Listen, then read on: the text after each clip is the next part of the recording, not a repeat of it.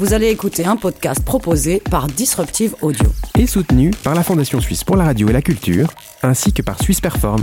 Mais avant, un petit mot sur le sponsoring qui nous permet de rémunérer nos créatrices et créateurs de contenu. En devenant sponsor, vous pourriez remplacer mon message par le vôtre. Cette année, chez Disruptive, 5 nouveaux podcasts débarqueront dans vos oreilles. Ne tardez pas, disruptive.audio slash sponsoring. Eh ouais, Ça y est, on a potassé nos sujets, on est fin prêt à vous parler de toutes ces choses qui nous font vibrer, qui font vibrer notre génération, qui nous font résonner et qui dans nos têtes font écho. Écho, écho, écho.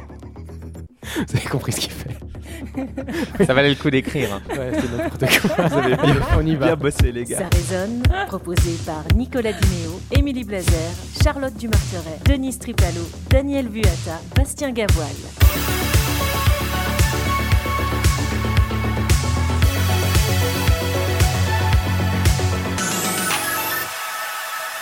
Bonjour tout le monde, bienvenue chez nous. Ça va Vous êtes en forme?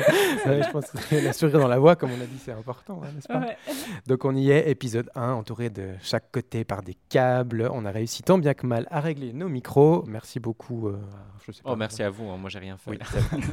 L'ordinateur ne semble pas vouloir nous lâcher. On est là prêt autour de cette table pour un peu moins d'une heure d'enregistrement dans les conditions du live. Bienvenue à tous. Vous allez bien? Ouais, On est au super. taquet. Toujours on est prêt, on est au taquet. On est à fond. Avant de dévoiler le thème du jour, euh, il faut que je vous présente, n'est-ce pas? Ce serait quand même pas mal de savoir qui est avec nous autour de cette table. On a Émilie Blazer qui est née à Couvet, dans le Val de Travers. Eh ouais, Merci pour la précision. Oui. On a souvent entendu ta voix à la radio, à la télévision. Tu as été formé au cours Florent, comme je dis déjà, souvent à Paris et ici à Lausanne, à la manufacture. Tu t'intéresses à beaucoup de domaines culturels, artistiques et tu formes aussi les futurs comédiens. Mais surtout, et attention, attention, tu as ta propre page Wikipédia. Ah oui, il paraît. Il paraît. Je Oui. sais pas qui c'est qui l'a faite. cette page Je ne sais pas non plus, mais ouais. On, on pourrait en avoir une à nous. hein. Oui, D'ailleurs. Ben, tu pourrais la faire si tu veux. Je m'y attellerai. Ok, Peut-être. parfait.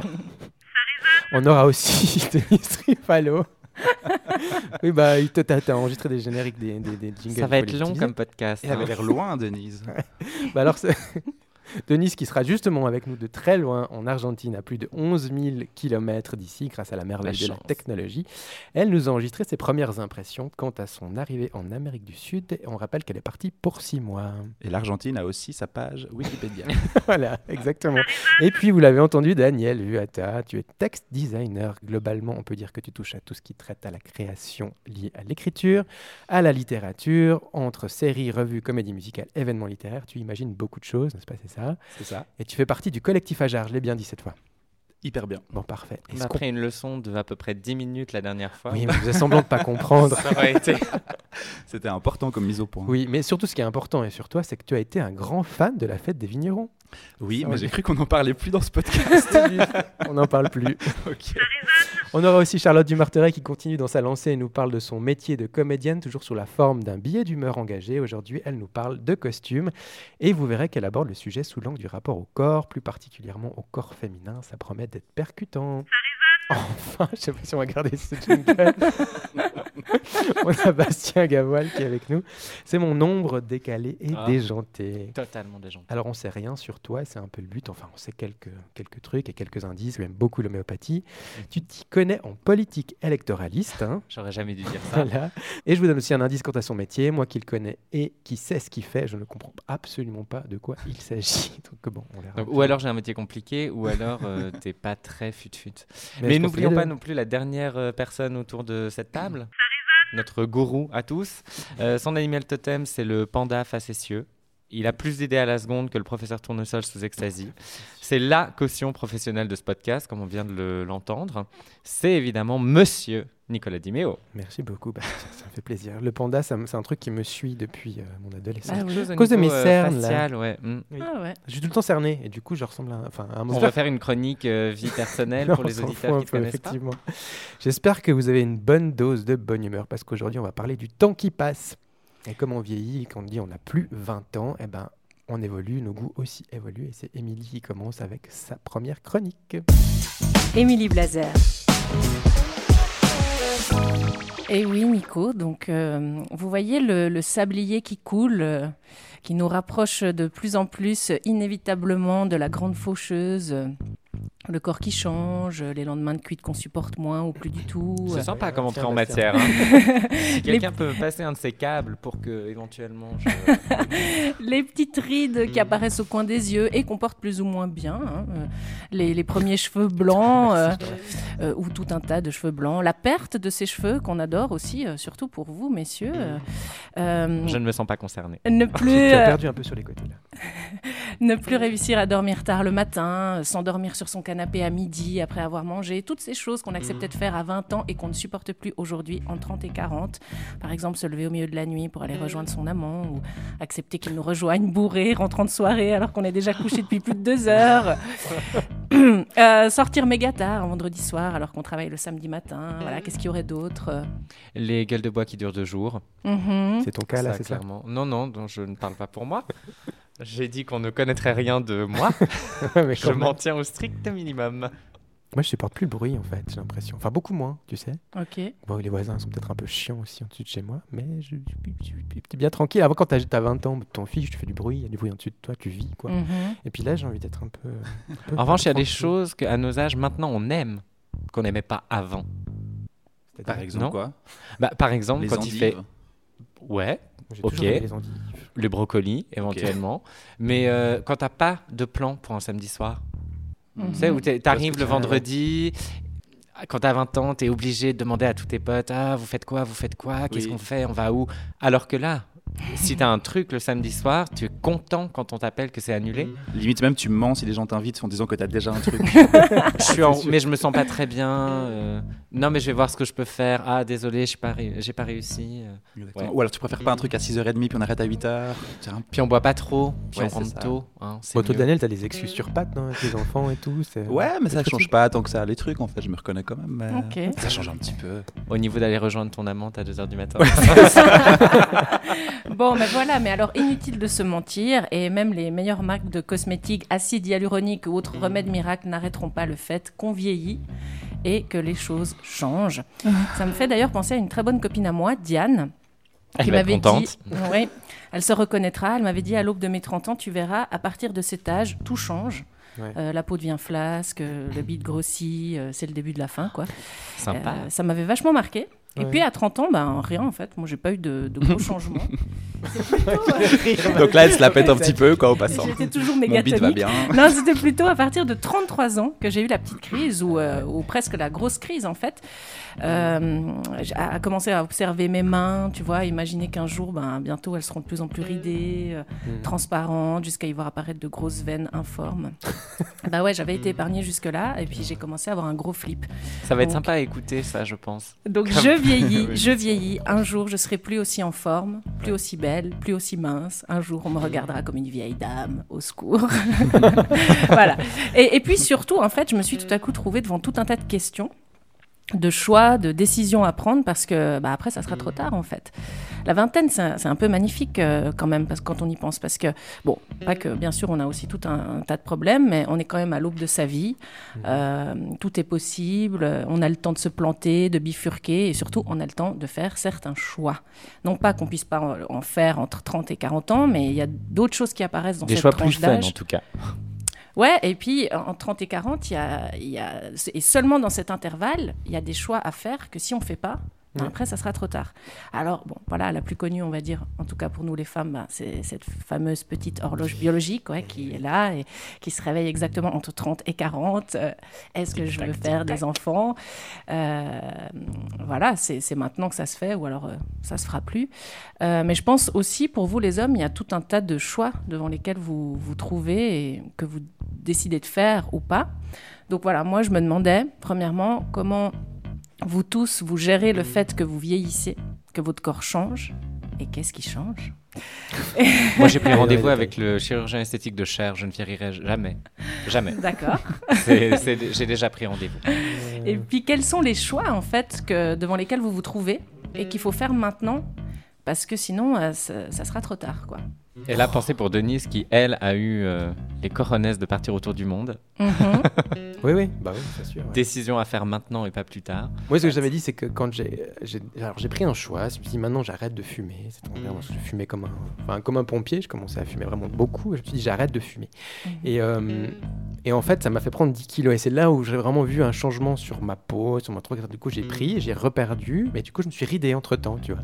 Donc du coup, toutes les, tous les petits pores de ma peau sont devenus. ça va encore. On continue dans la chronique personnelle de présentation On de va Nicolas. mettre une photo sur le. Mais Non, le, non, regard, mais le regard des gens, t'as vu des changements sur toi pendant ce moment-là Où t'avais 10 kilos de plus? Ouais, ouais, oui, un petit peu. Ça Enfin, assez, euh, bah, disons qu'on me proposait plus facilement un dessert, quoi. Ouais, Ouais, c'est- je te promets que c'est vrai. Non. Maintenant, on me dit moins, on voulait un café, tu vois. Donc c'était avant, on voulait un dessert. C'est vrai? Ouais, ouais, je te promets. Ça Ah m'avait ouais choqué. Mais on grossit tous un peu à la trentaine. Oui, on grossit tous un peu à la C'est trentaine. biologique, non? Non, mais c'est qu'on est hyper maigre adolescent aussi, non? Oui, c'est ça. Peut-être. Ouais, clairement. Il y a peut-être un peu de ça. Mais biologiquement, quand même, Bah oui, si tu sais que la sûr. fondue, elle te tient plus longtemps à 30 ans ou 35 ans que quand on avait 20 et que tu pouvais faire euh, raclette à midi, fondue le soir, euh, tiramisu le lendemain, Et- sans perdre, sans, sans gagner un gramme. Il n'y a pas un âge, c'est pas vers 25 ans ou 30 ans justement, où, Ouais. je sais pas si c'est un mythe ou pas, de mais bon retour. où, où les, les, les cellules arrêtent de se régénérer, tu sais. On est ju- En fait, Ah. t'as un C'est truc où... les- optimiste, ça. enfin, pas C'est sur toutes les cellules C'est vrai, de je tout, tu vois, mais il y a un moment donné où c'est juste que c'est une sorte de dégénérescence lente, mais je crois que c'est dès l'âge de 30 ans à peu près, Ouais, ouais, assez fou. À part quelques cellules, genre celles du cerveau, qui continuent tout le temps, et puis Mm. euh, je crois des cellules coronaires, c'est assez beau, tu vois, le, le cœur et l'esprit, quoi. C'est Mais. Quand même. mais je crois que on- sinon, c'est un peu euh, la pente inexorable, comme ça, c'est assez violent. Mhm. Et dans le prochain épisode de Il était une fois la vie, la dégénérescence Bah, tu vois, des tu cellules. une fois la vie, c'est encore un truc que ça les. Enfin, ils ont remasterisé, je crois. Ils ont remasterisé. Et heureusement, fait. super. Mais et donc toi, Daniel, qu'est-ce qui te ça Mais avant, t'as as parlé des enfants avant. euh, alors, alors euh, moi, je suis pas dans, le- je suis pas une fille, donc mon corps a pas changé après avoir eu des enfants, quoique ça impacts aussi sur les, les corps des, des garçons. Mhm. Le fait de- d'avoir quelqu'un. Ouais, non, mais même des trucs, tu sais. euh, Comme des- quoi tu, je sais pas, tu, tu prends du poids par solidarité, euh, tu, pas, dors moins, vrai, donc non, mais ça, ça change ça. vraiment plein de trucs à part ça, je pense. Ah ouais. Et euh, par contre, moi, ce, que, ce qui a, ce qui a peut-être changé, mais c'est plutôt dans la perception, c'est pour ça que je te demandais avant, Nicolas, Oui. c'est. euh, en fait, je suis passé de la, tégo- la catégorie de quelqu'un qui devient un peu bientôt trentenaire et vieux. J'ai eu mon premier enfant à 28 ans.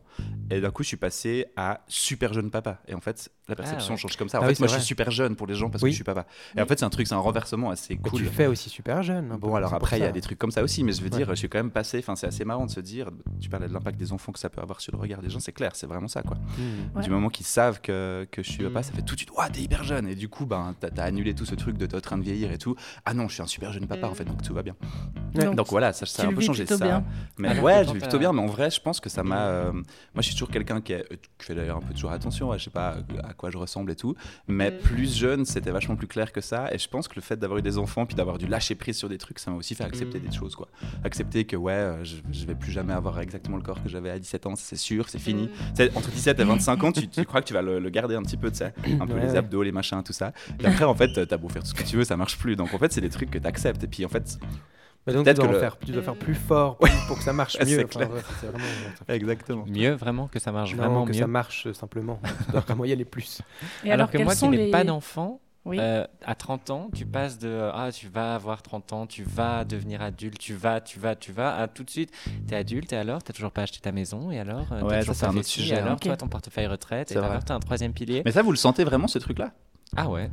Moi, Dans certaines conversations, Ouais, c'est là où on peu. se rend compte, bah, le fameux samedi soir à Ouais. 6h30, hein, quand on fait une grosse sortie, euh, entre 6h30 et 19h, quand tu bois l'apéro avec deux trois amis. Mhm. À 20 ans, la discussion, c'est euh, avec qui machin a couché, euh, dans quel bar on va aller, dans quel resto, qu'est-ce qu'on fait, etc. C'est vrai que ça m'est arrivé de parler boulot, troisième pilier, bah, il y a pas très longtemps. et voilà, et c'est ça. Et à Ouais, 30 ans, tes discussions, c'est euh, ouais, alors vraiment, moi, pour ma retraite, je suis vraiment content parce que mon deuxième pilier avec mon entreprise, c'est vraiment cool, et ma cotisation LPP. Tout de suite, c'est beaucoup plus chiant, Mhm. en fait. Et on se dit, mais euh, toutes ces discussions, en fait, c'est des discussions d'adultes. Pourquoi on discute de ça?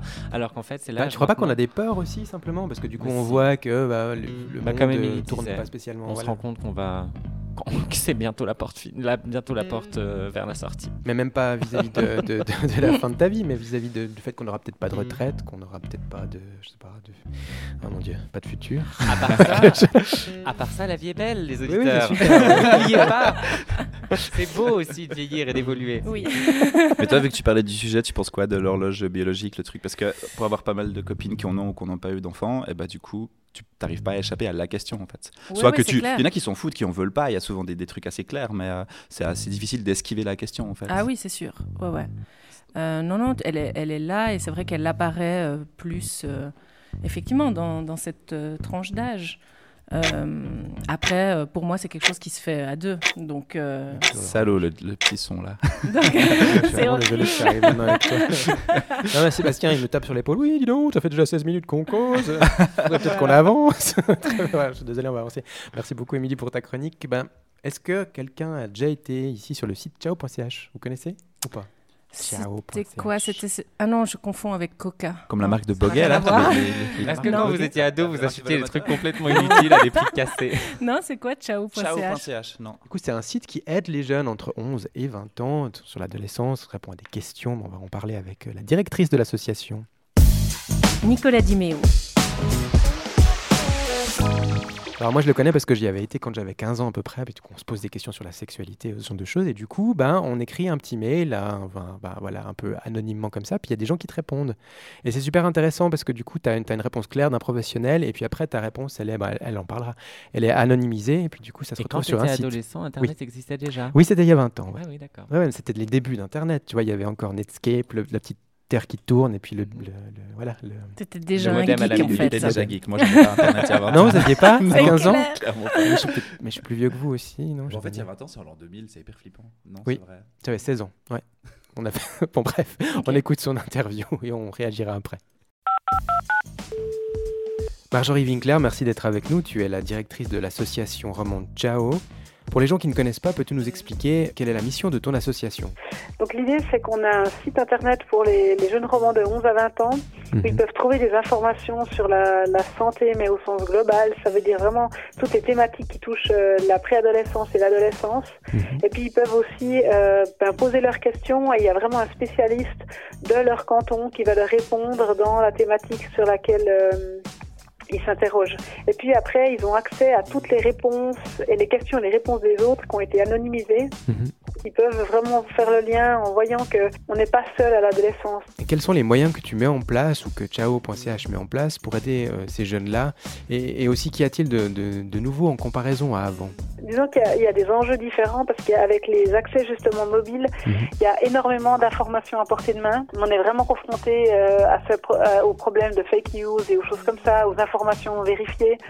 Non seulement le site, il y a des enjeux par rapport à la technique, ça veut dire être euh, parfaitement utilisable sur mobile. Et puis c'est aussi être bien référencé dans Google, par exemple, pour que les jeunes qui ont des questions tombent sur Ciao et pas sur un site euh, dont les informations sont plus aléatoires. Alors moi je me rappelle de Ciao quand j'avais 15 ans environ, donc ça fait à peu près il y a 20 ans. Depuis tout ce temps, est-ce que euh, selon toi les types de problèmes rencontrés bah, chez les jeunes ont, ont beaucoup évolué Les, les thématiques sont vraiment les mêmes. C'est juste le fond.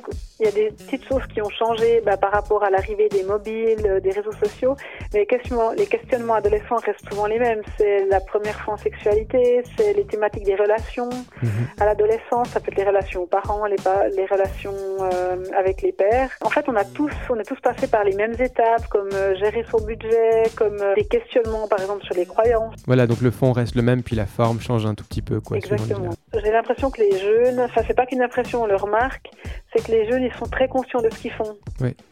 Il faut pas leur, faut pas penser qu'ils font des choses de manière totalement irréfléchie. Nous on remarque que les jeunes par exemple sont très sensibilisés aux réseaux sociaux. Alors c'est dû parce que c'est leur génération, parce Mhm. qu'il y a eu une énorme prévention qui a été faite là, qui a été fait là-dessus. Il y a, il y a vraiment des risques sur les réseaux sociaux, mais il y a aussi des opportunités absolument folles. Oui. Et puis euh, bah ça serait, moi je trouve dommage euh, parce qu'on ostracise beaucoup. euh, les écrans. Et typiquement, ce qui me dérange, c'est qu'on on parle de la consommation des jeunes, mais les adultes, on n'est vraiment pas en reste. Donc selon toi, on ne peut pas dire euh, c'était mieux avant. Non, alors c'était vraiment pas mieux avant. C'est vraiment différent et on peut pas comparer. Mais euh, par exemple, on sait qu'il y, a, il y a certaines consommations de stupéfiants qui ont baissé, que la grande majorité des, des jeunes Suisses, si on prend le, la Suisse, ils vont bien. Il y a des autres incertitudes par rapport au métier, aux choses comme ça, aux places d'apprentissage, mais c'était pas mieux avant. C'est juste différent, les enjeux sont différents. Ok. Bah, merci beaucoup Marjorie d'avoir pris le temps de, de nous parler de Ciao. On souhaite euh, Merci à toi. bonne continuation à l'association. Alors pour vous rendre sur Ciao, bah, c'est tout simple, c'est ciao.ch si jamais il y a des jeunes qui les écoutent. Et sinon, il y a Pro Juventude qui propose une ligne aussi, plutôt d'urgence là. Il suffit d'appeler le 146. Vous, à l'époque, ça aurait été quoi vos questions si vous en aviez posé sur ciao.ch vous avez jamais posé, enfin, vous êtes Bah, jamais posé des questions, vous Nous, avez posé à on à avait vos les parents? cours d'éducation sexuelle à Ça te suffisait? Euh, non, mais après, je, parlais, je pense que je parlais pas mal avec mes parents, ouais. Ok. Moi, j'étais Euh, très dark. Moi, je disais rien, je pense. Ouais. J'étais hyper Mais justement, euh, là, là, ce qu'on a écouté, ça, ça, ça fait résonner euh, plein de trucs. euh, Ça résonne. C'est bien. Non, non, mais en vrai, en vrai, Terminé. pardon, c'est venu que ça. Non, en vrai, ça fait résonner euh, des trucs avec ce qu'elle dit. J'aime bien qu'elle dise que, que en fait, c'était pas mieux avant. Ouais. Mais parce que c'est c'est vrai à chaque fois, tout le temps. Enfin, Oui, c'est à chaque chaque génération, fois. c'est vrai. Mais, mais je sens quand même qu'il y a un truc spécial. Après, je peux pas généraliser mon cas, mais moi, j'étais un ado assez conscient de plein de trucs. Je, je savais rien, rien en gros. Enfin, j'ai l'impression d'avoir grandi tard, quoi. Tu vois, je sais pas, 20, 25 ans plus tard. Euh, et euh, en fait, là, je, fais des ateliers d'écriture, par exemple, dans des, dans des classes euh, là à Genève en ce moment, assez régulièrement. Je fais des trucs comme ça. Et ils ont plutôt 14-15 ans, donc c'est super jeune. Mais franchement, quand je les vois à 14-15 ans, je me dis, mais waouh, en fait, le monde va bien. Bah, c'est les mêmes qui sont dans la rue pour le climat et tout ça, tu vois. Ouais. Mais je me dis, putain, en fait, c'est- enfin, ça fait qu'on parle, c'est comme ça, c'est jeune. C'est là que tu Non, mais voilà, c'est ça. plus 20 ans. Mais en fait, ils sont, ils Ouais. sont extraordinaires. Ils amènent directement des thématiques que nous, on osait à peine évoquer. J'ai- Enfin, après, il y a aussi des clichés dans ce que je dis, sûrement, mais j'ai l'impression qu'ils sont au courant d'un tas de trucs, qu'il y a plus de respect entre eux qu'il y avait entre nous, qu'ils parlent plus de trucs ouvertement, que dans la, en tout cas, dans l'atelier d'écriture, ils doivent écrire ensemble, collectivement, ils font sortir des trucs fous sur le genre, sur le sexe, sur plein de choses. Bah, c'est sûr que Euh, l'apparition d'Internet entre ouais, alors notre voilà. adolescence et la leur, ça Donc ça a vraiment du bon pour ça, en fait. Tu crois que c'est Internet qui a changé quelque chose. Bah, Ouais. l'accès à l'information. Non, j'en suis sûr aussi. à ouais. l'information, ouais. Hmm, Ok. C'est pas parce que toi, t'avais accès à ciao.ch il y a 20 ans que, tout le monde l'avait la je, même je, chose. je croyais que vous connaissiez ce genre de site, parce que c'était un des premiers en fait. Donc moi, ça m'avait vraiment. euh, Enfin, j'ai trouvé ça super quand j'ai commencé à, à m'intéresser à plein de choses. c'est bien, tant mieux que ça existe encore. Oui, oui, oui, et Ouais, ça, ça existe. Elle, c'est enfin voilà, c'est la présidente maintenant. Il y en a eu d'autres avant, et puis ça continue et ça fonctionne vraiment très bien. Donc c'est très chouette.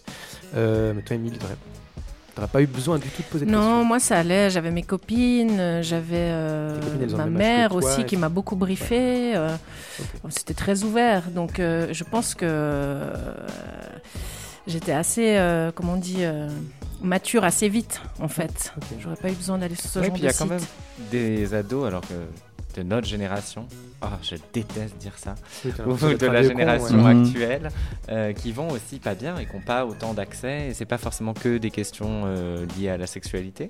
Oui. Mais euh, c'est vrai qu'il peut y en avoir et c'est bien qu'il y ait des plateformes encore comme ça qui Mhm. existent, qui soient anonymes. euh, Oui, c'est ça. qui Bah là, tu peux puissent, poser des questions justement sur, les sur le travail, ce genre de choses.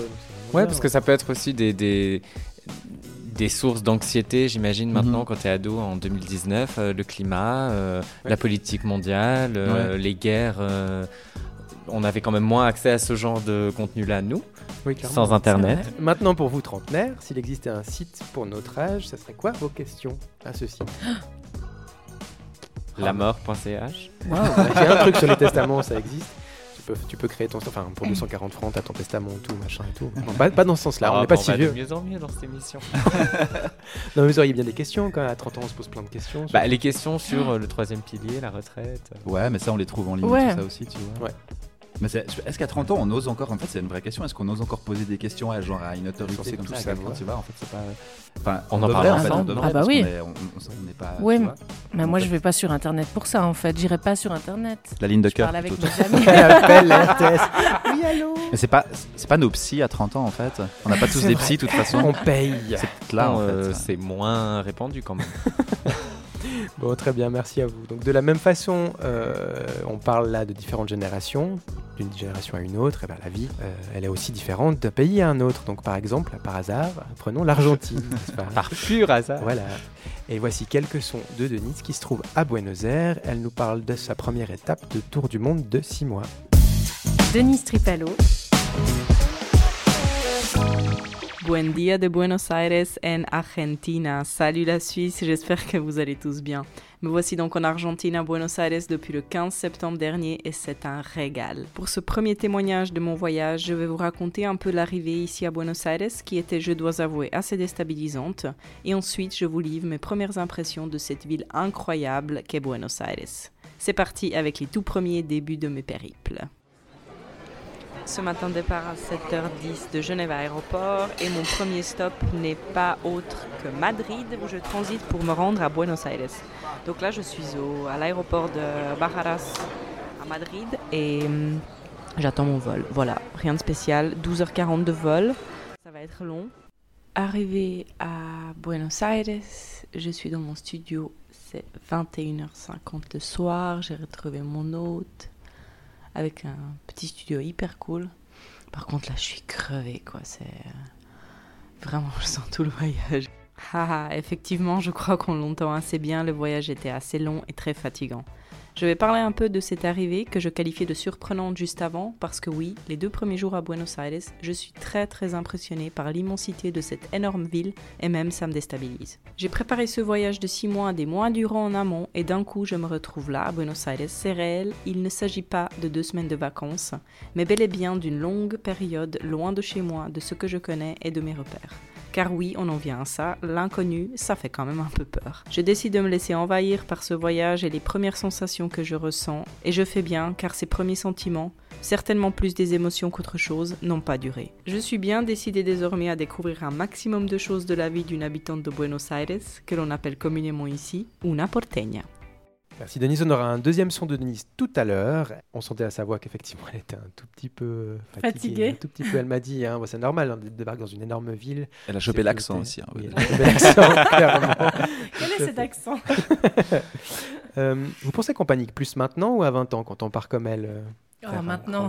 Ouais, clairement, maintenant, Ah, bien ouais. sûr. ouais. À cause de quoi, du coup? Parce qu'on Bah, est quand même plus pas. mûr, on devrait être plus posé. Ouais, mais ça stresse de partir en voyage, de préparer, de rien oublier. de- Puis à 20 ans, tu t'en fous. Enfin, la plupart du temps, tu es un peu, euh, Ouais. plus, plus- enfin, un peu plus inconscient. Toi qui un étais peu plus... fort réveillé à cet âge-là, t'aurais Ouais. un petit peu stressé. Je commençais à me réveiller à cet âge-là. Ah oui, c'est vrai. Non, mais à tard. 20 ans à Buenos Aires, tu finis à 5 h du matin dans, un, dans une boîte de tango plein de tequila, tu n'as pas conscience des dangers potentiels d'une grande C'est ville vrai, comme Ouais, tu penses pas à plein de trucs comme maintenant parce que t'as pas de thune à 20 ans de toute façon, donc tu penses pas à ta thune, tu penses pas euh, à ta famille parce que généralement t'en as pas, tu penses pas- Non mais tu vois, il y, a- il y a plein de trucs à quoi tu penses pas en fait? Tu tout euh, seul. t'es un peu libre quoi. Mais bon, Daniel, toi, tu me dis que l'année prochaine, tu pars quand même. Exactement, ouais. Et ça Ouais. te fait stresser. Bah ouais, mais justement pour les raisons que je viens de dire, parce que moi je pars en famille, que je pars avec des enfants en bas âge, que- qu'il faut organiser un tas de trucs, même si on veut se la jouer un peu cool, en vrai c'est plein de responsabilités. Question anxiogène, vraiment, t'a- t'accumules. hein. Non, mais vraiment, Le ouais. voyage, la trentaine, les deux enfants. C'est une émission anxiogène Ah. aujourd'hui, c'est vraiment super. Ah ouais, mais je le ferais pas si c'était que anxiogène. C'est aussi que c'est du kiff, mais, Ouais, euh, mais non, non, mais on se pose d'autres questions qu'à 20 ans. C'est bien plus simple de partir tout seul à 20 ans. Jusqu'à que, ce que quelqu'un te regarde dans l'avion d'un regard menaçant parce que tes deux enfants sont en train de pleurer et que là vraiment tu crains pour ta vie. Pleurer ou autre chose, mais ouais, c'est ça. Allez, on va écouter le deuxième épisode de Denise. Pour terminer mon récit d'aujourd'hui, les copains, j'ai encore envie de partager avec vous quelques observations marrantes que j'ai faites en tant que porteña adoptive ici à Buenos Aires. Dès mes premiers pas en ville, partout et à tout moment de la journée, je croise des paseadores qui sont des promeneurs de chiens professionnels. Imaginez-vous, c'est assez particulier parce que vous croisez des personnes, hommes ou femmes, qui sont entourées de 5, 6, 7, parfois une dizaine de chiens. Ils ont généralement une grosse ceinture autour de la taille où est accroché chaque laisse séparément. C'est un joli petit bordel dans la rue et très honnêtement, je me demande comment ils font pour ne pas s'encoubler avec toutes ces paires de pattes qui leur tournent autour. Ce que je remarque aussi, c'est que dans de nombreux kiosques, si ce n'est tous, et dans les nombreuses vitrines, on peut lire que le commerce propose de l'agua caliente, qui signifie l'eau chaude. Je m'étonnais assez au début, je pensais même qu'il y avait terreur sur la marchandise, mais en fait non, pas du tout. L'Argentin boit du maté et a besoin pour se faire de l'eau chaude. La boisson typique de l'Amérique du Sud, qui est une infusion de feuilles de yerba maté, le maté se boit partout, à l'école, dans les parcs, au travail, seul ou entre amis. Niveau stimulant, il se trouve entre le thé et le café, légèrement plus fort que le thé et à peine moins excitant que le café. Ma dernière observation porte sur la gentillesse des Argentins, leurs petites attentions et les nombreux noms qu'ils vous donnent en discutant avec vous, en échangeant sur la pluie et le beau temps, dans un bar, au restaurant ou encore à la caisse d'un magasin. Voici ici quelques petits noms que l'on m'a donnés et parmi mes préférés vous allez trouver la Niña qui signifie gamine, par exemple SOS Niña lorsque le taxi arrive à destination, la Chica, la jeune fille, Que pide la chica? Pour me demander ce que je désire dans un restaurant, par exemple? Le tendre mi amor que me sert la gentille dame qui tient les vestiaires de mon fitness. Et para ti mi corazón, corazón qui signifie mon cœur. Une autre expression que j'ai entendue souvent et qui va, je l'espère, me suivre tout au long de mon voyage, à chaque rencontre, à chaque séparation avec les personnes, un peu spontanément on me souhaite buena suerte, c'est-à-dire bonne chance. Je me trouve dans le pays où l'on souhaite la bonne chance aux personnes, une façon de prendre congé de quelqu'un qui me plaît tout particulièrement. Car finalement, n'est-ce pas fondamentalement ce dont on a tous besoin sur cette terre? Un peu de chance pour que chaque voyage se fasse sous les meilleurs auspices. Sur ces paroles, je prends congé de vous, vous envoie des saludos y besos de Buenos Aires et vous souhaite buena suerte. Buena suerte. Buena suerte. Alors, alors on a. Mi amor. Bon, vous pouvez retrouver son podcast sur nizi.ch parce qu'elle parle aussi de l'architecture, de la culture, de ce genre de choses. Pas que nous, des chiens. Voilà, avec les chiens. C'est pas mal l'image des chiens en laisse. ça. Nous, on s'est attaché effectivement à tout ce qu'elle pouvait ressentir et puis aux gens qu'elle croisait. Vous avez des petits noms euh, dans votre vie intime ou pas Où on vous donne des petits noms comme ça Parce que là, les Argentins, quand même, euh, ils osent vous donner des petits noms. On ferait pas spécialement ça en Suisse, non? Mais ça, je sais pas si c'est un peu propre au milieu euh, de- du théâtre ou quoi, mais souvent on s'appelle par les noms de famille. Ah ouais. Ça, c'est propre à l'armée, je crois. Mais euh, il y a très peu de gens. il Y a, je crois qu'il y a deux personnes qui m'appellent par mon nom de famille. C'est vrai, c'est genre Ouais, ouais, salut et- Blazer, quoi. Ouais, voilà. Eh, ça va Et- Blazer Et Blaze. Eh, y a Blaze. Et Blaze, on m'appelle Blaze. On avouera quand même qu'à côté de Mi amor, c'est vrai Ouais. que ça a moins de charme Ah, quand même. peu tu vois, en français, salut mon amour. Tout de suite un peu. euh, Mais toi qui viens de Verneuchâtel et tout, on t'a jamais appelé l'Émilie avec un L apostrophe Ah, c'est l'Émilie. Et Euh, un peu la- le, le Nicolas. Non, je crois. C'est le Nico. mais j'ai pas entendu. T'as tout de Ah, mais c'est les l'Émilie. bêtes, Non, non, non, je crois Un peu pas. là. non, c'est mais Nico. j'aime bien C'est ça. Ouais, c'est le Daniel. Ah. Non, mais il y a un truc sympa, c'est le, tu vois, on n'est pas juste un Daniel, on est le Daniel. quoi. C'est le Daniel, fils à Philippe. ça fait un peu bonnet, non? Mais c'est la fille. euh, c'est la fille. C'est la fille du- Blazer. c'est la- Ouais, ouais. Mais Ouais. pourquoi est-ce qu'en Suisse on donne pas. euh, Enfin, pourquoi c'est si compliqué d'avoir une chaleur humaine ciao comme jolie ça? fille. Ouais, des fois, après, euh, souvent, ça peut être des situations de drague dans la rue. euh, Ouais, là Salut ma belle, ou tu vois. ouais. c'est mademoiselle. Mais ça, c'est un peu moins agréable. Non, Non, pas du tout. Ouais. Ouais. ouais. Ouais, Mais- Non, mais on est plus réservé en Suisse. Ça, c'est sûr. Toi qui es à moitié, enfin non, complètement français, mais ici depuis longtemps. Non, mais Encore un indice? On sent, ouais, on, on Mhm. l'entend à, ta- à ton accent un peu. Je sais. En France, c'est un peu plus sympathique quand même qu'ici? J'ai pas l'impression, pas particulièrement. Non. Non. Mais par contre, j'ai beaucoup de contacts avec la langue anglaise et c'est vrai qu'en Angleterre ou en Irlande ou aux États-Unis, plus facilement, on Ouais, appellerait comme ça, on appellerait Mhm. Des gens qu'on connaît pas, forcément d'ailleurs, mais dans la rue, dans un bus, dans un bar, on rajoute assez facilement un petit mot affectueux à la fin, euh, à la fin de la phrase. Ouais. Mais tu vois, si, ce que tu disais avant, là, euh, si- Denise euh, en Suisse, quelqu'un dans un taxi lui dit alors ma petite ou bien euh, mon amour, je sais pas quoi, ça fait hyper bizarre en fait, non En français? Ici. Ouais. Si quelqu'un Si dit me comme ça, ça. que tu connais pas, un, gars de. Alors, taxi qui dit alors ma petite, je te laisse là, ou ma belle, tu viens. Enfin, tu vois, c'est hyper. euh, Oui, c'est vrai, ouais. Donc en ouais. fait, il y a des langues dans lesquelles ça passe, ou c'est un truc de culture, j'en sais rien. Oui, en vrai. français, ça passe pas tellement. C'est hein. ça, peut-être. Tu lui fous une claque plutôt là. Ça dépend comment c'est dit. Tu veux nous parler de ton ça dépend qui c'est. Et ça dépend qui c'est, si c'est un vieux monsieur gentil. Salut ma petite. Ouais, ouais. Bah, En mais France, on a que Christina Cordula qui fait ça. oui, mais justement là aussi, elle a un côté très, euh, bah, du coup, Amérique du Sud aussi. non? Voilà. Est-ce que c'est l'Amérique du Sud comme ça qui est Peut-être. caliente? Ouais. Caliente. Après cette chronique de Denise, c'est Daniel qui va nous parler d'un milieu artistique, d'un autre milieu artistique, la comédie musicale. Et ça a bien vieilli, ça. Hein? C'est pas ce qu'on imagine. Enfin, c'est pas ce que moi j'imagine. Ça a bien vieilli. En fait, je me trompe complètement, je pense, c'est ça? Enfin, je ne réponds pas maintenant. On suit avec ta chronique. Daniel Vuata. Bon, vous êtes prêts? Moi, je vais vous faire revenir en enfance. Voilà quelques images. Jasmine montant sur un tapis volant qui flotte au-dessus d'Agraba. Aladdin est à côté d'elle, leurs yeux se croisent. Il y a des feux d'artifice. Simba et Nala essayent de semer Zazu dans une savane rose. Il aimerait tellement devenir le prochain roi. Belle qui découvre la bibliothèque de malade de la bête. Et juste de l'autre côté de la porte, on entend murmurer qu'il y a quelque chose qui hier encore n'existait pas. Ça y est, vous avez aussi le son maintenant. Donc, non, je vais, je vais pas vous parler de Disney parce que même si je suis fan, c'est pas mon sujet, mais bien de comédie musicale. Donc en fait, ça ressemble à n'importe quel film, euh, pièce, dessin animé, série, sauf que il y a ce truc incroyable. À tout moment, les personnages se mettent à chanter. Chanter leur histoire, leurs sentiments, leur amour, euh, chanter le menu du resto, la déclaration d'indépendance des États-Unis, whatever. Mais voilà, ils chantent. Et bien sûr, tout le monde autour trouve ça super normal. Je vois pas où est le problème. Bon, apparemment, ce truc de se mettre à chanter, ça prend pas toujours chez tout le monde. J'ai par exemple découvert que ma copine, avec qui je suis pourtant depuis 15 ans, eh ben, quand elle matait un Disney petite, elle zappait toujours les chansons.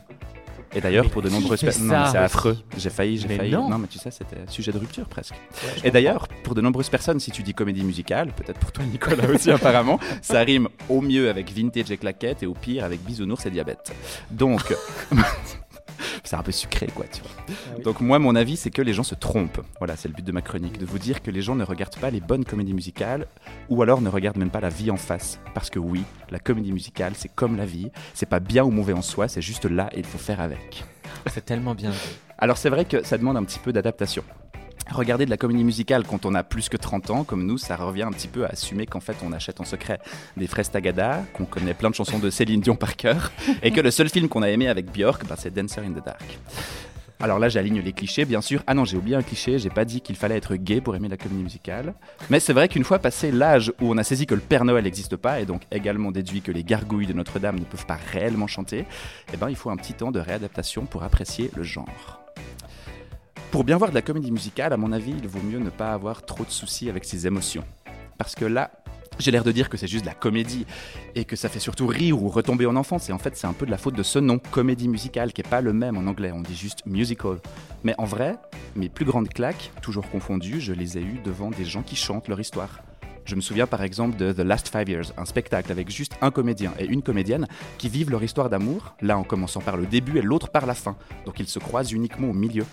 J'ai vraiment eu de la peine à m'en remettre, j'ai vraiment pleuré, je vous jure. Et en même temps, ça a ouvert plein de trucs en moi. Donc souvent, après une bonne comédie musicale, moi j'ai l'impression pendant quelques jours qu'il manque un truc autour de moi, que la vie est un peu décolorée. en fait, je corrige ce que j'ai dit avant. La comédie musicale, c'est pas comme la vie, c'est la vie telle qu'elle devrait être. C'est la vie en mieux. C'est ça. Je tiens encore à dire que je suis pas du tout spécialiste. J'ai appris à connaître le genre surtout en écoutant des amis chanter, des amis qui en ont même fait leur métier. Il y en a une par exemple, c'est un peu la reine de la, comédie- musicale par ici. Euh, non seulement elle connaît tout, mais en plus c'est une incroyable comédienne. Dans le jargon, on dit une triple threat. Threat, non, threat, je crois on prononce. ouais. Triple threat, c'est-à-dire euh, triple menace, parce qu'en fait, c'est des gens qui savent chanter, danser et jouer la comédie à la perfection. Et ici, en Suisse romande, pour conclure, bah, je peux dire que ça existe aussi. Et oui, on peut même dire que grâce à notre côté un petit peu décentré, vous savez, par rapport à Paris ou Berlin, eh ben, puisque personne ne prend encore le genre euh, très au sérieux et donc qu'il n'y a pas de thunes, les romans font par défaut ce qu'on appelle du off-Broadway, c'est-à-dire des petites productions plus intimistes et plus sincères. et ça, c'est super. Et il y a même des créations. Bah moi, par exemple, j'ai eu la chance de me faire embarquer par cet ami dont j'ai parlé dans une euh, comédie musicale qu'on a écrite entièrement. Donc une grande première à plein de niveaux, mais surtout une chance unique de passer de l'autre côté, d'être enfin celui, les vieux Disney en tête, qui réalise ce kiff ultime d'écrire au milieu d'une scène de consultation entre un oncologue et une patiente. Et là, ils se mettent à chanter. Waouh On continue l'invitation euh, à la descente. Sujet de trentenaire. inévitable. C'est pour ça que j'ai lancé le sujet comme ça, c'est que j'ai ces vieux préjugés de ben, euh, les comédies musicales françaises. euh. Bah vas-y, c'est quoi les dernières que t'as vues? Comme ça, on sera, on sera tout de suite j'ai fixé. alors, j'ai vu Le Roi Lion euh, à Bâle. En comédie musicale. Oui, ouais. j'ai- j'ai j'ai- j'ai adoré. Ouais. oui, Bon, bah, C'était c'est génial. un classique. D'un coup, t'as des éléphants qui débarquent. tout le temps, ouais. Mais bon, après, quand tu regardes un peu le truc, c'est clair que. C'est pas tout à fait du off-Broadway, ça. tu Non, vois. mais c'est ça. Carrément Broadway. oui, c'est ça. C'était un peu, c'est un peu cliché, mais ils sont, ils sont incroyables, c'est vrai, c'est sûr. Il y, a, il y a pas mal de clichés sur le genre qui sont assez fondés d'ailleurs. hein. Moi, les grosses productions, j'aime pas tellement ça en fait. Oui. Il y, a, il y a- il y a un truc super kitsch dans. euh, c'est même un type de chant avec beaucoup de trémolo dans la voix, avec pas mal de manières et Oui, tout ça. ouais. En fait, ça, j'aime pas non plus, moi. Euh, ce dont je parlais ici, et ce que j'aime, et ce que j'ai aimé créer aussi, c'est des, c'est des comédies musicales en fait qui sont sur des sujets beaucoup plus euh, Mhm. terre à terre. Là, j'ai pas cité, j'avais un petit bout encore où je disais que. Euh, bah, je peux le dire, par exemple, des, des comédies musicales actuelles qui se font ou qui ont déjà quelques années, mais qui sont ancrées dans des sujets super contemporains. Dans Rent, par exemple, c'est question de sida. Dans Hedwig and the Angry Inch, c'est la cause, la cause LGBT. Ou dans Next to Normal, ça évoque les troubles bipolaires. Mhm. Donc en fait, c'est des comédies musicales dans lesquelles on parle de choses totalement sérieuses et qui sont qui ont rien de comique en fait. Moi, j'adore les comédies musicales. Oui, mais alors toi, t'as tous les, Je savais. T'as tous les quoi ça, je- parce que tu sais quoi dans tous ta les points chronique- clichés. Dans ta chronique, tu parles des fraises Tagada. tu parles gay, tic. Des fans de Céline Dion, tic. Voilà, ça fait trois. Évidemment, moi je suis le, le fan absolu de la comédie le musicale. fan absolu des comédies musicales, mais j'adore ça. Et encore une fois, euh, Mais ça te fait pas ressentir aussi un truc, ça te fait pas passer des émotions hyper fortes Ah si, Tu vois Parce qu'en plus la chanson, C'est ça. c'est Mhm. hyper fort. Quand c'est triste, et ben c'est super triste. Quand c'est drôle, eh ben, oui. c'est super drôle et t'as juste envie de danser. Quand les gens chantent, ils s'exposent en fait. Enfin, moi, c'est un truc que j'adore, mais dans tous Mhm. les euh, comédie musicale ou pas d'ailleurs. hein, que- C'est quelqu'un qui est en train de te parler et d'un coup chanter, ça fait sortir un autre truc de lui ou d'elle en fait. C'est un truc super fort. Et on sait que. Alors à Broadway, c'est sûr, euh, c'est la capitale, etc. Mais à Londres, il y a plein de comédies musicales tout le temps. Et il y a Mhm. deux ans, je me rappelle y être allé avec une, une copine. Euh, on est allé voir un Américain à Paris. Et c'est juste une histoire du Paris des années 20 ou 30, je me rappelle plus, avec juste un Américain à Paris. Il n'y a, y a pas tellement de morale, c'est pas ni triste ni très joyeux, mais juste. On est sortis de, de ce, de ce théâtre et on dansait tous les deux dans la rue.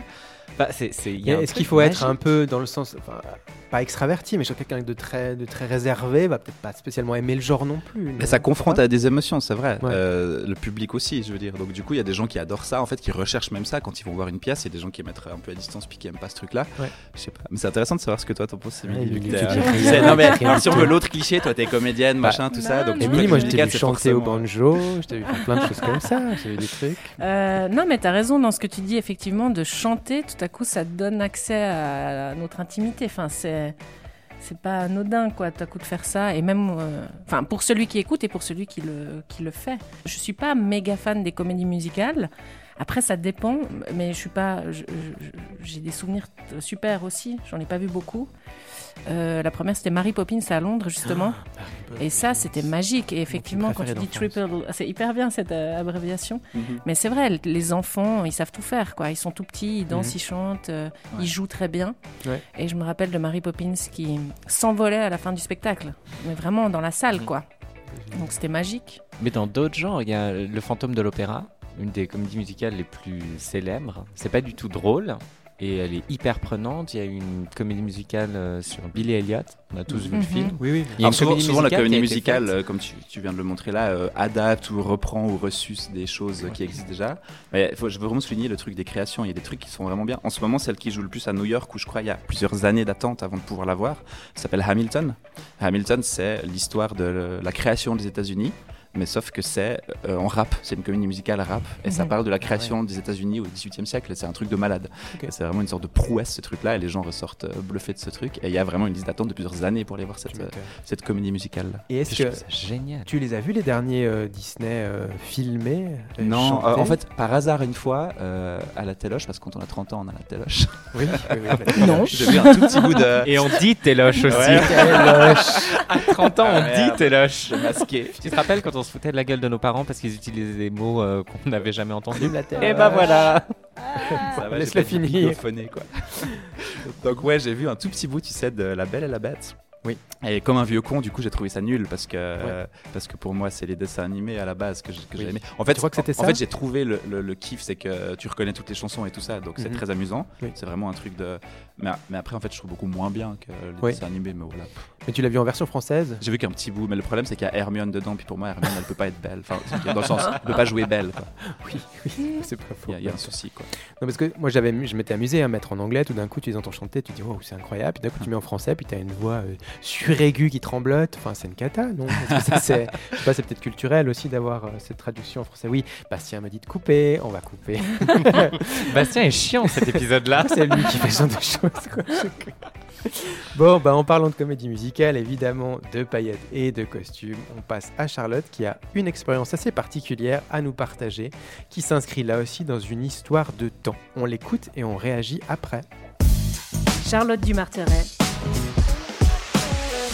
Buongiorno a tutti, me revoilà pour un nouveau récit de mes aventures théâtrales pour vous parler aujourd'hui des costumes. Alors, dans cet épisode de Ça résonne, nous parlons du rapport au temps. Eh bien, figurez-vous que je suis en train de vivre à ce sujet une expérience unique en lien avec le temps qui passe, grâce à un retour dans le passé inédit. La pièce dans laquelle je joue a la particularité d'être jouée en costume d'époque. Ah ah Ce qui signifie que nous portons toutes des corsets. Ouh là là là là Madre mia, que je suis heureuse d'avoir un espace d'expression pour partager avec vous ce moment unique, parce que oui, ce n'est pas donné à tout le monde de vivre ça, et heureusement. Mini point historique, le corset est apparu au XVIe siècle et il a tenu bon jusqu'au XXe quand même. C'est un habit qui ne peut pas s'enfiler seul, on vous le lasse dans le dos et on serre, on serre, on serre, on étrangle la taille et on fait dégouliner la mamelle. Mon premier choc, il a eu lieu lors de l'essayage costume. Alors pour vous dire, de toute façon l'essayage costume, c'est une petite épreuve. On se sent toujours comme un jambon boursouflé enturbané dans un sari inadéquat, le tout sous le regard critique de toute une équipe qui commente. Bref, c'est un moment où mieux vaut avoir de l'humilité et de la détente. Mais alors avec un corset, c'est d'autres qualités qu'il faut posséder. Je vous assure que les deux premières fois qu'on me l'a mis, j'ai frisé la crise d'angoisse un sentiment d'oppression aussi violent que d'être prise en sandwich collé serré entre Trump et Bolsonaro. Et puis une fois qu'il a été mis et qu'on a été d'accord de renoncer à respirer pour le restant de nos jours, oh On remarque que nos seins sont tellement remontés qu'on peut désormais les confondre avec nos amygdales. Formidable Bon, et si jamais on avait un tantinet de pudeur, on y renonce immédiatement parce que notre poitrine, qui essaye pourtant de s'enfuir, est désormais un don à la collectivité, une vitrine pour le grand public. Alors, passé le choc et la surprise, je me suis vite demandé comment est-ce que je peux avoir des revendications féministes et faire un retour en arrière si grand en portant un corset d'époque. Eh ben, figurez-vous que finalement, j'ai compris beaucoup de choses en enfilant cet instrument de torture. J'ai réalisé déjà à quel point l'instrumentalisation du corps de la femme remonte à loin. Mais surtout, j'ai compris une chose cruciale au moment où l'habilleuse me libérait de ma coque sergigo et qu'elle m'a dit je le fais pas trop vite parce que sinon le sang remonte d'un coup au cerveau et ça peut être trop violent. Et là, Eureka, épiphanie aveuglante de brutalité, j'ai enfin compris pourquoi la révolution féministe peut paraître si lente. J'ai compris que pendant des siècles, les femmes ne se sont pas révoltées parce qu'emmaillotées dans de telles armatures carcérales, leur cerveau n'était tout simplement pas irrigué. Parce qu'on ne peut pas se rebeller, on peut même pas formuler une pensée quand le corps est séquestré, atrophié et contraint. On a étranglé le corps des femmes, réduit leur liberté d'action et jugulé leurs pensées grâce à un habit. Fallait le faire, hein. Finalement, après cette expérience concrète, je peux le dire plus que jamais, le combat des femmes pour leurs droits et leur liberté passe aussi par leurs vêtements et par la réappropriation de leur corps. Aujourd'hui, oui, les corsets ont disparu, alléluia, mais je crois que ceux qui persistent sont invisibles, et ça, c'est presque pire, parce que l'ennemi n'est plus identifiable, il est intégré ou encore plus sournois. Merci Charlotte envoyer Émilie réagir sur les, propos. Bah, la seule fille, malheureusement, enfin malheureusement pour tout le monde, heureusement pour nous, à la table ce soir-là. Bien rattrapé. enfin, t'en as déjà porté, toi, des corsets? Euh, Dans la vie de tous les jours. Oui, euh, j'en ai déjà porté. Euh, c'était plutôt amusant. J'ai pas trop souffert. Ouais, ils te l'ont serré vraiment comme à l'époque? Non, pas autant. Là, comme elle en parle, euh, ouais, on voit très bien d'ailleurs les images. Mm. elle en parle, le corset des hommes au 21e siècle, c'est les jeans slim. Oui, mais je sais pas si vous êtes d'accord avec moi. Ouais, euh, c'est pas. Non, mais par rapport à l'habillement, effectivement, c'est intéressant, quoi, la, liberté. Euh, enfin, non, moi, quand je, pense à, je, me suis toujours habillée comme j'avais envie de m'habiller, en fait. Euh, depuis toute jeune. Euh, et d'ailleurs, euh, des fois, on aurait dû m'en empêcher, mais parce que je vous montrerai des photos de moi à 18 ans. Non, mais ouais. Sarraisonne.ch Des choses très fluo. J'ai une période. C'était nos parents qui nous donnaient ce genre de choses à porter, non? C'était toi qui as acheté ça? Hmm, je ne sais plus, mais je remercie d'ailleurs ma mère qui, ne qui a toujours refusé de m'acheter des chaussures à haut talon compensées, vraiment vulgaires, horribles. Et je pleurais, je voulais absolument ces. Moi, j'en ai eu. Mais vraiment, c'était très, très, très vulgaire. T'en as eu des talons compensés Spice Girls Non, pas des talons compensés Spice Girls. des, des, chaussures compensées pour mecs. Ça, ça existait aussi dans les années 90, c'est le truc affreux. Excuse, Mais voilà, non, non, la liberté de, de, de s'habiller, enfin, ou, ou, même par rapport au regard de l'autre. Moi, je sais que je, je, je m'en fichais un peu, quoi. Je, je mettais ce que j'avais envie de mettre, et je sais que j'avais plein d'amis autour de moi qui n'osaient pas, ou et ou qui... Euh, tu fais plus attention maintenant à 30 ans qu'avant? Alors maintenant, je fais pas plus attention. Par contre, je vois que je suis devenue beaucoup plus classique. Euh, mhm. en vieillissant, mais même pour les cheveux, pour euh, j'ai eu toutes les couleurs possibles et toutes les coupes possibles imaginables. Et je vois maintenant que j'ai une envie, j'ai un besoin d'être plus simple. Mais c'est toujours moi, mais voilà. Mais on est aussi beaucoup plus libre à 20 ans de porter des habits complètement excentriques, des coupes Tu trouves plus libre, t'es sûr Pourquoi Moi, Parce cas, qu'on est 20 plus jeune Parce à que 20 ça va mieux aux ouais, jeunes mais ou- tu le fais pas aussi parce que tu, tu te définis dans un style de- qui est un petit peu classifié aussi, tu sais. Ouais, à 20 ans, en tout cas, t'es un peu, je sais pas, t'es un peu hippie ou t'es un peu punk ou t'es un peu je sais pas quoi. Bon, après, moi, je dis ça, j'ai toujours été classique. hein. Ouais, donc tu vois, c'est aussi un genre. Et autres. Je suis sûr qu'on est plus libre à 20 ans de s'habiller comme on veut. On est, on est, on est. euh, On veut bah, se mettre dans un- intéressant on ce veut qu'elle se dit, Charlotte, démarquer, sur, euh, sur le fait que les corsets invisibles ils sont un peu partout maintenant, tu sais. Puis que l'habillement c'est un Mm. vrai enjeu en fait. Elle a hyper raison. euh. Ah ouais. Oui, Mais ça commence chez les tout petits, c'est hyper flippant. euh, ma fille, elle a 4 ans. Et euh, quand je vais, de temps en temps, j'essaie d'acheter le moins possible d'habits euh, neufs pour elle, parce que ça dure deux mois et c'est un, enfin, tu vois, là, bref. Oui. Après, elle grandit, elle change de taille, donc on fait des trucs plutôt euh, seconde main et tout ça. Mais quand je vais acheter de temps en temps un jeans chez euh, H&M ou, le, pardon, c'est- le diable, mais euh, pour elle, et ben en fait, déjà chez, dans le rayon filles pour les, les 4 ans, c'est des trucs super serrés. Elle entre pas dans la moitié des trucs en fait. Donc c'est déjà monstre violent et potentiellement culpabilisant ou j'en sais rien quoi. À 4 ans en fait, c'est Ouais. tellement violent. Et du coup, on l'habille au rayon garçon, mais il y a un vrai problème en fait, tu vois. Oui, vrai. Et ouais, non, ça commence super super tôt et ça, il y a pas beaucoup de gens qui parlent de ce truc-là, mais c'est tellement ouais. violent quoi. Ça, c'est juste, mais moi, j'arrive toujours pas à rentrer dans les slims. Enfin, toi, tu t'en. non. non Toi, t'en mets, euh, Daniel les Non, c'est pas de non. Pourquoi on met pas du non. slim Non, enfin, je me dis jeans normaux quoi. Oui. je sais pas ce que ça veut dire, mais. Ouais, ça colle un peu, effectivement. Donc, euh, ouais, non. Je passe, oui. Tu te regardes bizarrement, toi. T'as quelque chose à dire, Bastien, non? Non, non. Non. Juste, on notera le- la citation de ce soir. Les jeans slim, ça colle. Diméo 2019. D'ailleurs, c'est plus ça résonne, mais c'est ça colle ce soir.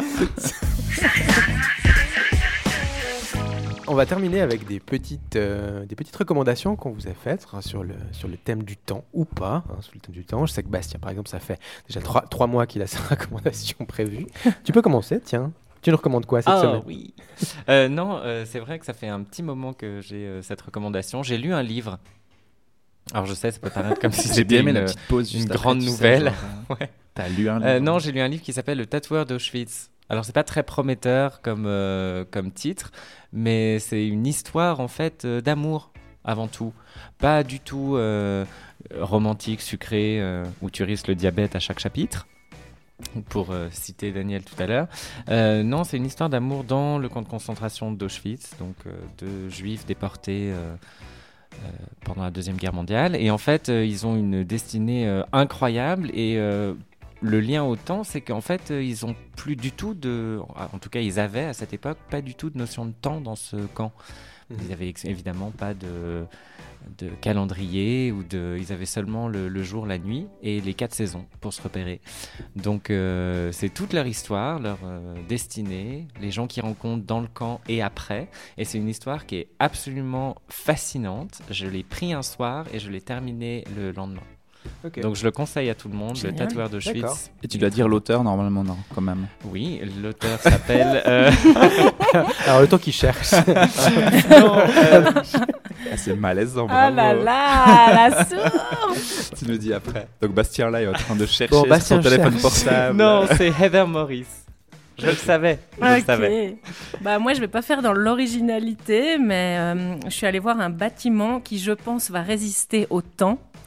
Euh, samedi, un bâtiment dans lequel je me suis baladée parce que c'était les portes ouvertes. Est-ce que C, B, A. oui, le tout nouveau musée des Beaux-Arts de Lausanne, Ah, longiligne comme ça qui côtoie les rails près de la gare. Euh, un édifice magique, moi je trouve, imaginé par le bureau barcelonais Barozzi Veiga. Je ne sais pas si je prononce bien. On demandera à Denise. oui. Donc des briques grises comme ça, posées une à une à la main, j'ai lu ça, qui euh, effectivement euh, vont s'assombrir sous la pluie et puis s'éclaircir au soleil. Euh, des grandes baies vitrées comme ça qui laissent passer la lumière. Et puis une verrière, C'est poétique. une verrière qui apporte une lumière zénitale, comme ça j'utilise des termes un peu... Émilie est spécialiste de l'architecture euh, dans la voilà. Oui, mais elle aime bien une ça. lumière zénitale sur la grande salle d'expo. Voilà, un bâtiment, donc un musée. Moi j'ai trouvé vraiment comme on en trouve dans, dans les plus grandes capitales en fait. Alors, une question pour toi, parce Ouais. qu'on pa- parlait de ça cet après-midi avec une amie. Oui. Est-ce que tu penses que pour la ville de Lausanne, ça va être un positif de l'avoir mis là, ce musée? Ouais, j'en ai parlé aussi avec une, Ouais. euh, une amie qui me disait pareil, qui me disait mais il y avait le projet au bord du lac. euh, Ouais.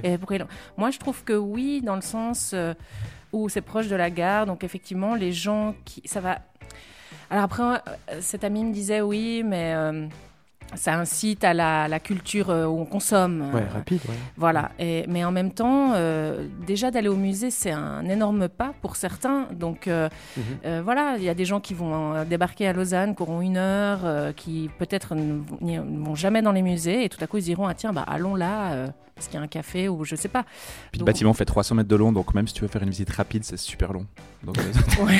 tu vois ce que je veux dire Avec non, deux mais- enfants, c'est sûr. Mais je pense que non, moi je C'est pense sûr. que c'est, moi je trouve que c'est super. Du coup, tu vas pas fait. spécialement visiter Lausanne après. Enfin, je- quoique, on sait pas. Mais c'est un peu la question que moi je me pose. Mais bon, t'as pas de réponse. Ouais.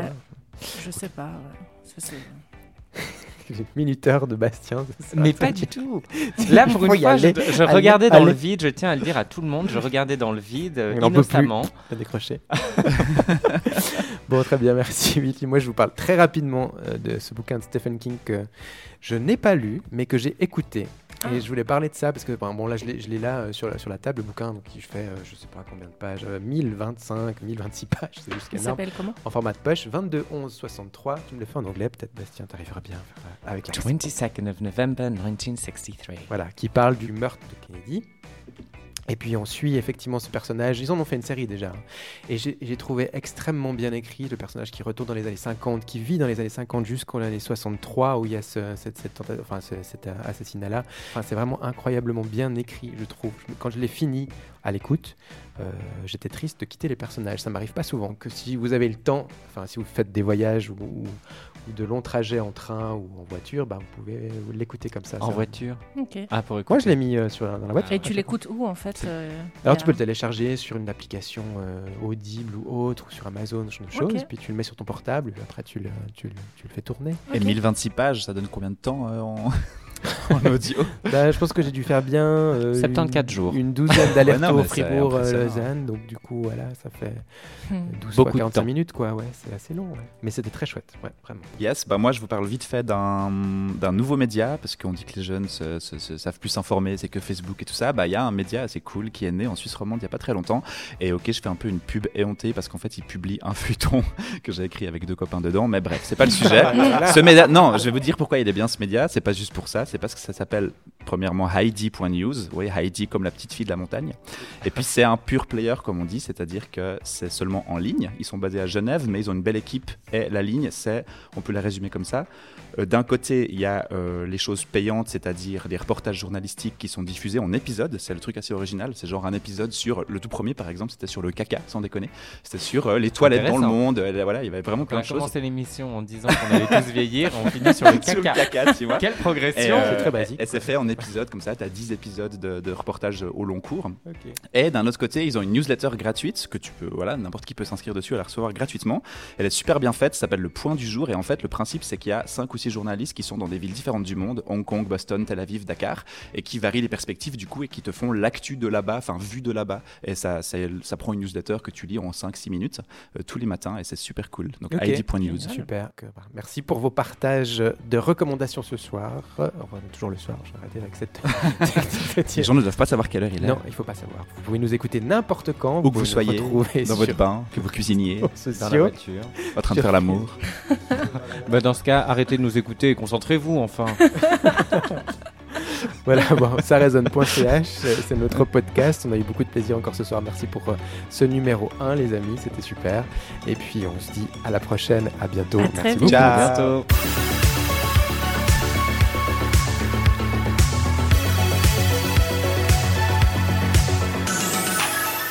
Ça résonne, le podcast qui résonne, mais pas que.